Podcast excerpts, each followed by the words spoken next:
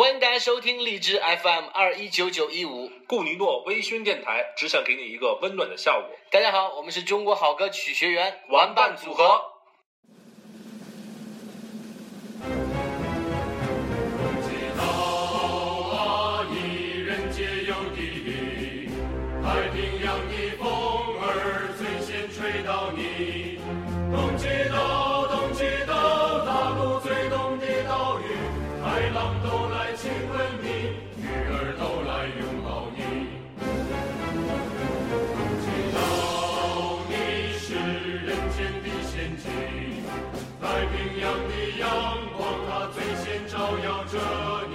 东极岛，东极岛，我们不会离开你。生是你的老百姓，死是你的小精灵。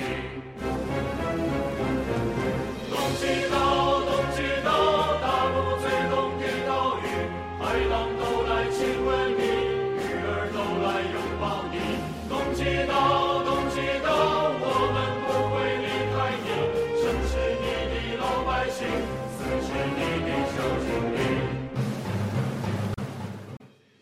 各位好，这里是荔枝 FM 二幺九九幺五，我是主播萌萌，欢迎大家再次回到这里。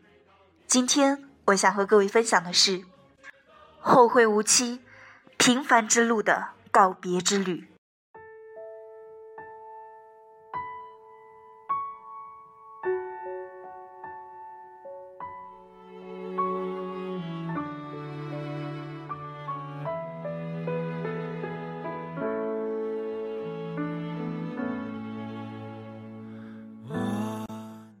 无期，是因为生命中我们注定会错过这样的人。关于生命，关于朋友，关于旅行，关于爱情，关于梦想，不会再见。故事以一场马浩瀚送江河去工作为目的，顺便探望童年的玩伴周末，以及去见梦中情人刘英英的旅行拉开帷幕。主题是人生一直在告别，并且后会无期。马浩瀚没有事业，但他有多年的工作经验，有青梅竹马的朋友，心中的梦中情人，以及因出海而死的父亲，所以他注定是一个身兼信念的乐观主义者。而江河是一个十年如一日的小学教师，他不想要改变，他服从上级的所有决定，所以他注定是一个身兼枷锁的悲观主义者。这只是最开始的角色定位，而角色定位注定是拿来颠覆或者说幻灭的。当故事用烂俗的台词让我们发笑，我们内心对台词的认可程度又多了一分。我们笑话的难道就是故事吗？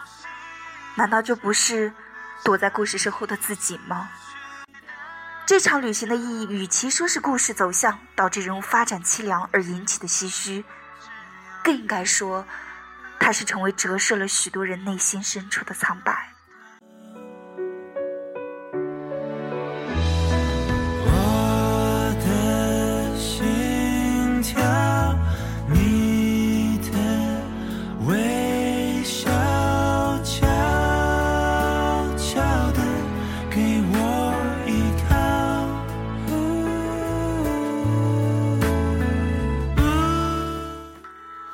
战的时候，他见到了周末。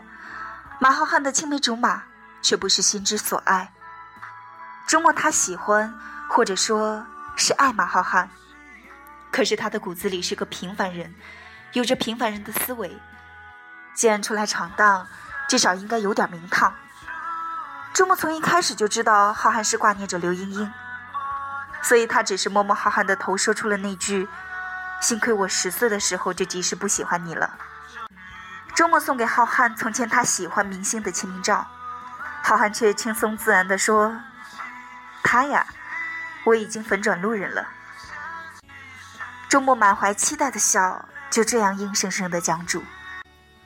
他换了衣服，却得到了浩瀚不留情面的评价：“这身衣服没有刚才的那件好看。”他回：“你以为我有的选啊？”这句话是他们两个的处境，同时也是结局。他们无论是事业亦或是爱情，都没得选。周末虽然很小众，但很坦然。他三番两次的试探和浩瀚不留情面的话语，通通明白的告诉周末，浩瀚不爱自己。最后，他就算拒绝了送花，也换不来浩瀚更多的关怀和拥抱。可哪怕是这样，他也还是说出了那句：“要是以后你们混得不好，可以来找我。”而他口中的你们，其实就是马浩瀚。这一句是周末的全部勇气。告别过后，他要去下一场戏，扮演一个被枪杀的学生，重复平淡无奇的人生。他望着不会回头的马浩瀚，这一眼，则是周末的全部爱情。不得不说一句的是，导演早就透过周末的嘴告诉了我们他们的爱情结局。无论是他违心的说早就不爱，还是说不成功也可以来找我，他都没得选。所以，这就是周末还没有萌芽的爱情的最后结果。世间又有多少个明媚却让人心痛到骨子里的周末呢？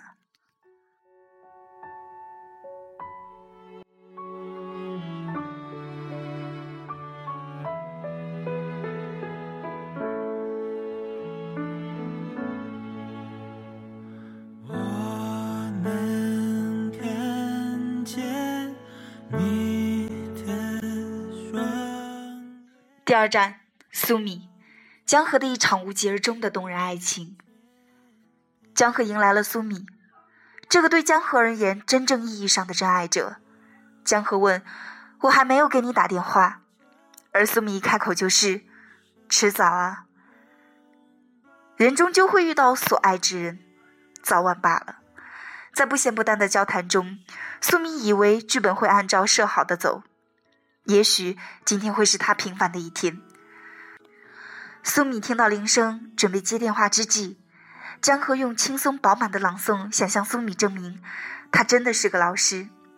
反观江河的朗诵，却让苏米鬼迷心窍般的放松了心情，对故事中的小女孩产生了向往。其实，苏米在这里已经被江河的浪漫气息所打动，而马浩瀚的声响惊动了两人。苏米决定结束这个骗局，江河却反常又果断地拦住了苏米。然后，僵局。当扮成警察的同伴打破仪式的僵局，或者说仪式宁静的时候，沉浸在某种情绪里的苏米终于反应过来自己是来做什么的。此刻的现实瞬间拉开了两颗即将靠近的心。他说：“你要保我。”而这一句激发了心怀浪漫主义的江河的勇气和潜能。一个过于安然的人选择了如此激烈的方式保护刚刚爱上的陌生人，而其实苏米的意思是你只要配合他们，哪怕他们让你给钱，你也要给，就算为了我。而故事却是和苏米想象的大相径庭，而让人不可思议的是，也最让人意外的是，他居然乐在其中。毕竟能豁得出去为自己的名誉着想，又身兼浪漫的人。已经不多了，所以当江河来回奔走，马浩瀚极力蹒跚的时候，镜头切换到苏米，苏米却用带着微笑的小步子悠然的走着，沉浸愉悦当中。这一幕也就不再那么难理解。在车穿过隧道的时候，马浩瀚和江河才反应过来，他们落下了呼声，而苏米吐了，他说：“我晕车。”江河没有找到纸巾，给了他面包。关键是江河把面包给他擦嘴，而他却问：“这里面有防腐剂吗？”这样的话题未免转得也太快。突兀的台词背后必然有一段令人唏嘘的故事。苏米的三叔终于追到了马浩瀚的车，马浩瀚和江河也终于明白了这是一个骗局。江河一反常态的积极，他想留下苏米，而苏米却告诉他。我怀孕了，他是个王八蛋。这就是他问面包里有没有防腐剂的原因。我怀孕了，可对方不负责任。我不相信男人，可我爱孩子。而我骗的都是该死的嫖客的钱，我没错。哪怕是这样，他还是喜欢上了江河这个不像嫖客的嫖客。他对着江河说不出爱和喜欢，对着自己的哥哥却很是坦然。我以为这是一个转机，可我忘了导演早就说过那句：“有机会我把我的故事都讲给你听。”可惜没有这个机会了。这必定是一个极其心酸的故事。可江河没有机会了，也同样没有机会留住苏米。韩寒早就告诉过我们，他们是没有机会在一起的。而苏米而言，他觉得他哥哥说的对，他无法好了伤疤忘了疼，他也不应该再相信男人，他只能告别。所以这是一段无疾而终的爱情。而苏米和周末不同的是，他是在客观的事实影响下，主观的放弃了爱情。而江河爱他，和周末相同的是，他们同样无可奈何。马浩瀚在这一段时间是友情的化身，无论是前一天晚上在车上为江河说好话，还是此时此刻想为江河争取时间，他让苏米的弟弟给江河、苏米说话的时间，以及试图和三叔交谈。可当他还没有开口，就被三叔的忠告说懵了：一。小孩才分对错，成年人只看利弊。二，我看你就不是好人，可没想到你连坏人都不是，你这样怎么在社会上混？三，汽油车是不能加柴油。而胡生也是注定需要告别的人。如果说马浩瀚有信念，江河有目的，那么胡生在见过出外闯荡的周末狱警之后，连唯一鼓起的勇气都已经熄灭了。胡生抽烟走出宾馆之后，被马浩瀚和江河忘记宾馆这一个现象，两个看似不经意间的巧合，实属必然。我们无法知晓，他是从出去抽烟的时候就已经打算不告而别，还是在目睹马浩瀚和江河驱车离开宾馆时才默默准备离去，还是在听到广播里播放那则寻找智障的启示的时候准备彻底绝望离开？因为故事只告诉我们。胡生没有回到过宾馆，这就是唯一的现象，也印证了上面的那句实属必然。因为哪怕不是这一站，也注定是下一站。你赶不走想留的人，也同样留不住想走的人。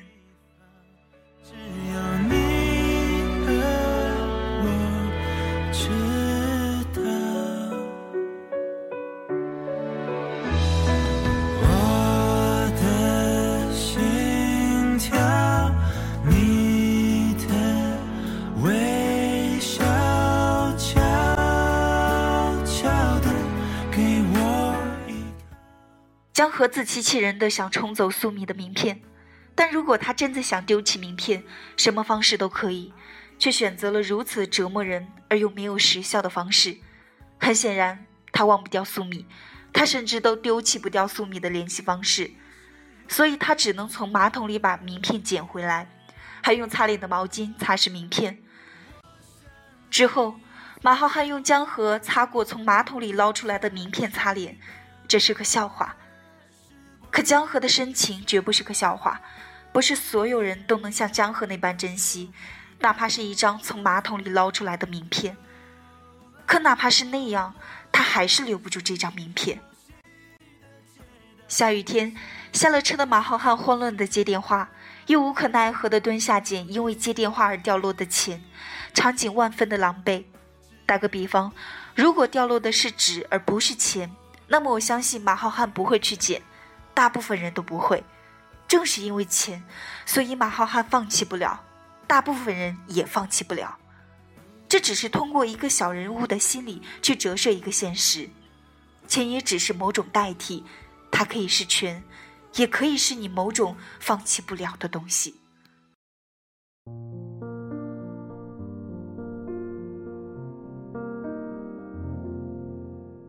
当一艘船。沉入海底。当一个人成了谜，你不知道他们为何离去。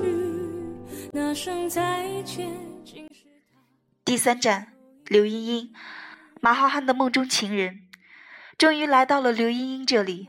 马浩瀚看到了一个坚强独立的女子，和他想象的有点出入。马浩瀚踌躇满志，而刘茵茵却淡定从容。在交流开始之前，他们将要体现的是，他们无法握到的手，就代表了一种鸿沟。马浩瀚说：“来一局吧。”毫无疑问的是，他只打到了第一杆。然后在一旁静静等待的刘英开始打球。其实马浩瀚不知道，要等待他的不只是打球的顺序，也不只是他对他之间的关系交代。而是将从刘莹莹口中说出那些即将颠覆自己的人生话语，伴随着刘莹莹的感动进球而徐徐展开。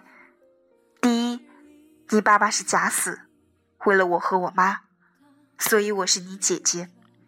第二，我和你通信十几年，只是因为爸爸想知道你的消息。刘英英也意识到这些话有多残忍，她收起了杆子和球。顺便告诉了马浩瀚的爸爸死讯和死因。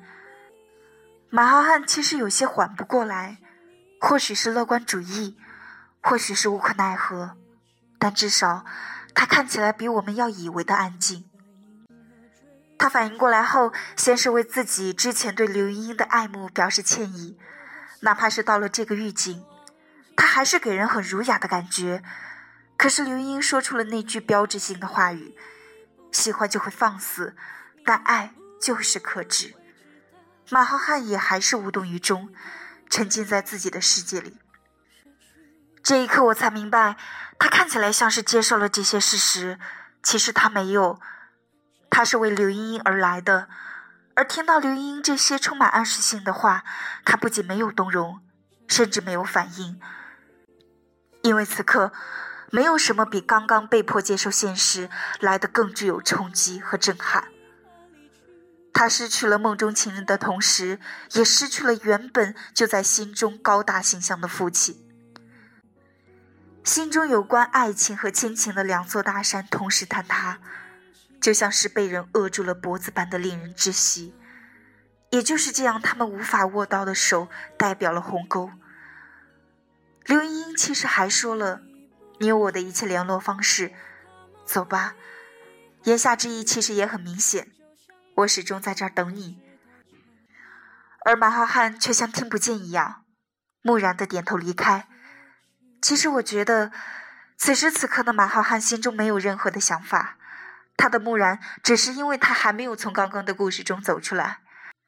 直到他听到那句“走吧”，就下意识的没有打任何招呼就走了。也充分体现了他对这个地方的抗拒，也就是刚才所说的话语的抗拒。他下意识的就是想离开这个地方，就像从来没有来过一样。他想拉住那只扼住他脖子的手，他想呼吸，只是他反应的并没有显得激烈。江河问他：“你和刘英英怎么样了？”他说：“没事儿，还是送你去入职要紧。”行的目的，马哈哈或许只能这样安慰自己。在车上，他唱歌鼓励江河和自己。他已经需要这种外在的东西给他力量了。其实我多么希望韩寒能够善待这两个经历曲折的年轻人，让他们伴随着伤痛走完余下的路程。他们能安静的到达江河的工作地点，然后伴着平凡过完这一生，能够回忆起那些错过的爱情。能感慨，能唏嘘，然后能老去、死去。我知道这不可能，所以我也只是希望而已。马浩瀚和江河终于到了分别的时候，很多人觉得两个人其实都逃不过死亡，我却觉得马浩瀚是生无可恋，所以他注定翻不过那座山。而江河在翻过那座山坡之后，哪怕是生无可恋，也会选择活下去。因为江河本身就是一个愿意服从组织任何决定的人，哪怕旅行者给了他的触动，可也仅仅只是触动。导演最后的大远背景背驰的画面，也充分体现着后会无期的含义，以及生与死的对立。问一下，如果两个人最后都选择死亡，那么此时此刻为何要分离？难道就是为了最后后会无期的一次告别吗？从青蛙的实验也可以看出，江河更想挣扎的活下去，而马浩瀚却只能服从命运安排的从容的死去。这也是阿拉斯加的最后选择。后会无期，是因为生命中我们定会错过这样的人。关于生命，关于朋友，关于旅行，关于爱情，关于梦想，不会再见。你要走吗？Via Via，易碎的骄傲着，那也曾是我的模样，沸腾着的，安着的，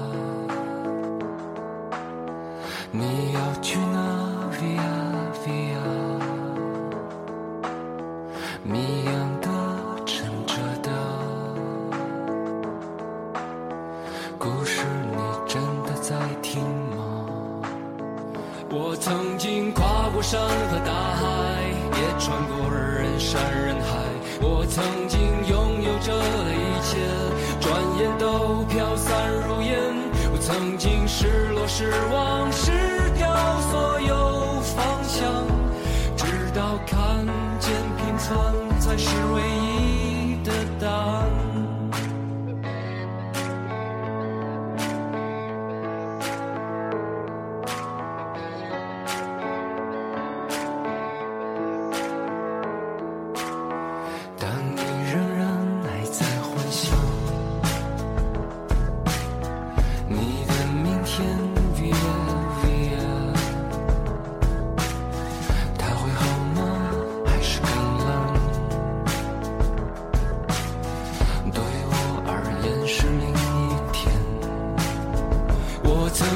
毁了我的一切，只想永远的离开。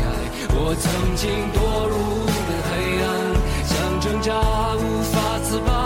我曾经像你，像他，像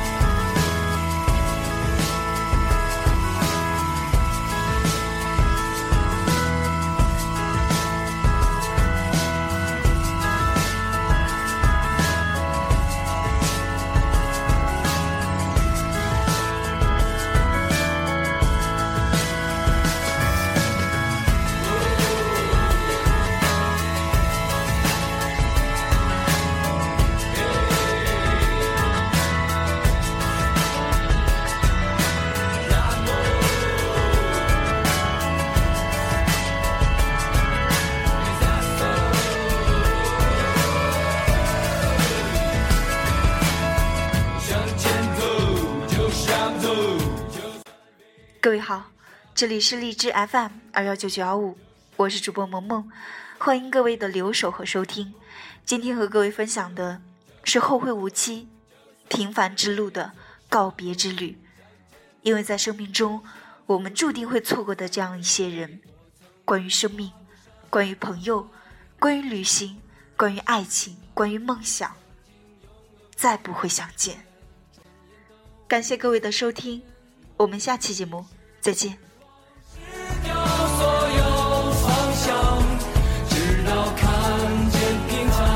是唯一的答案。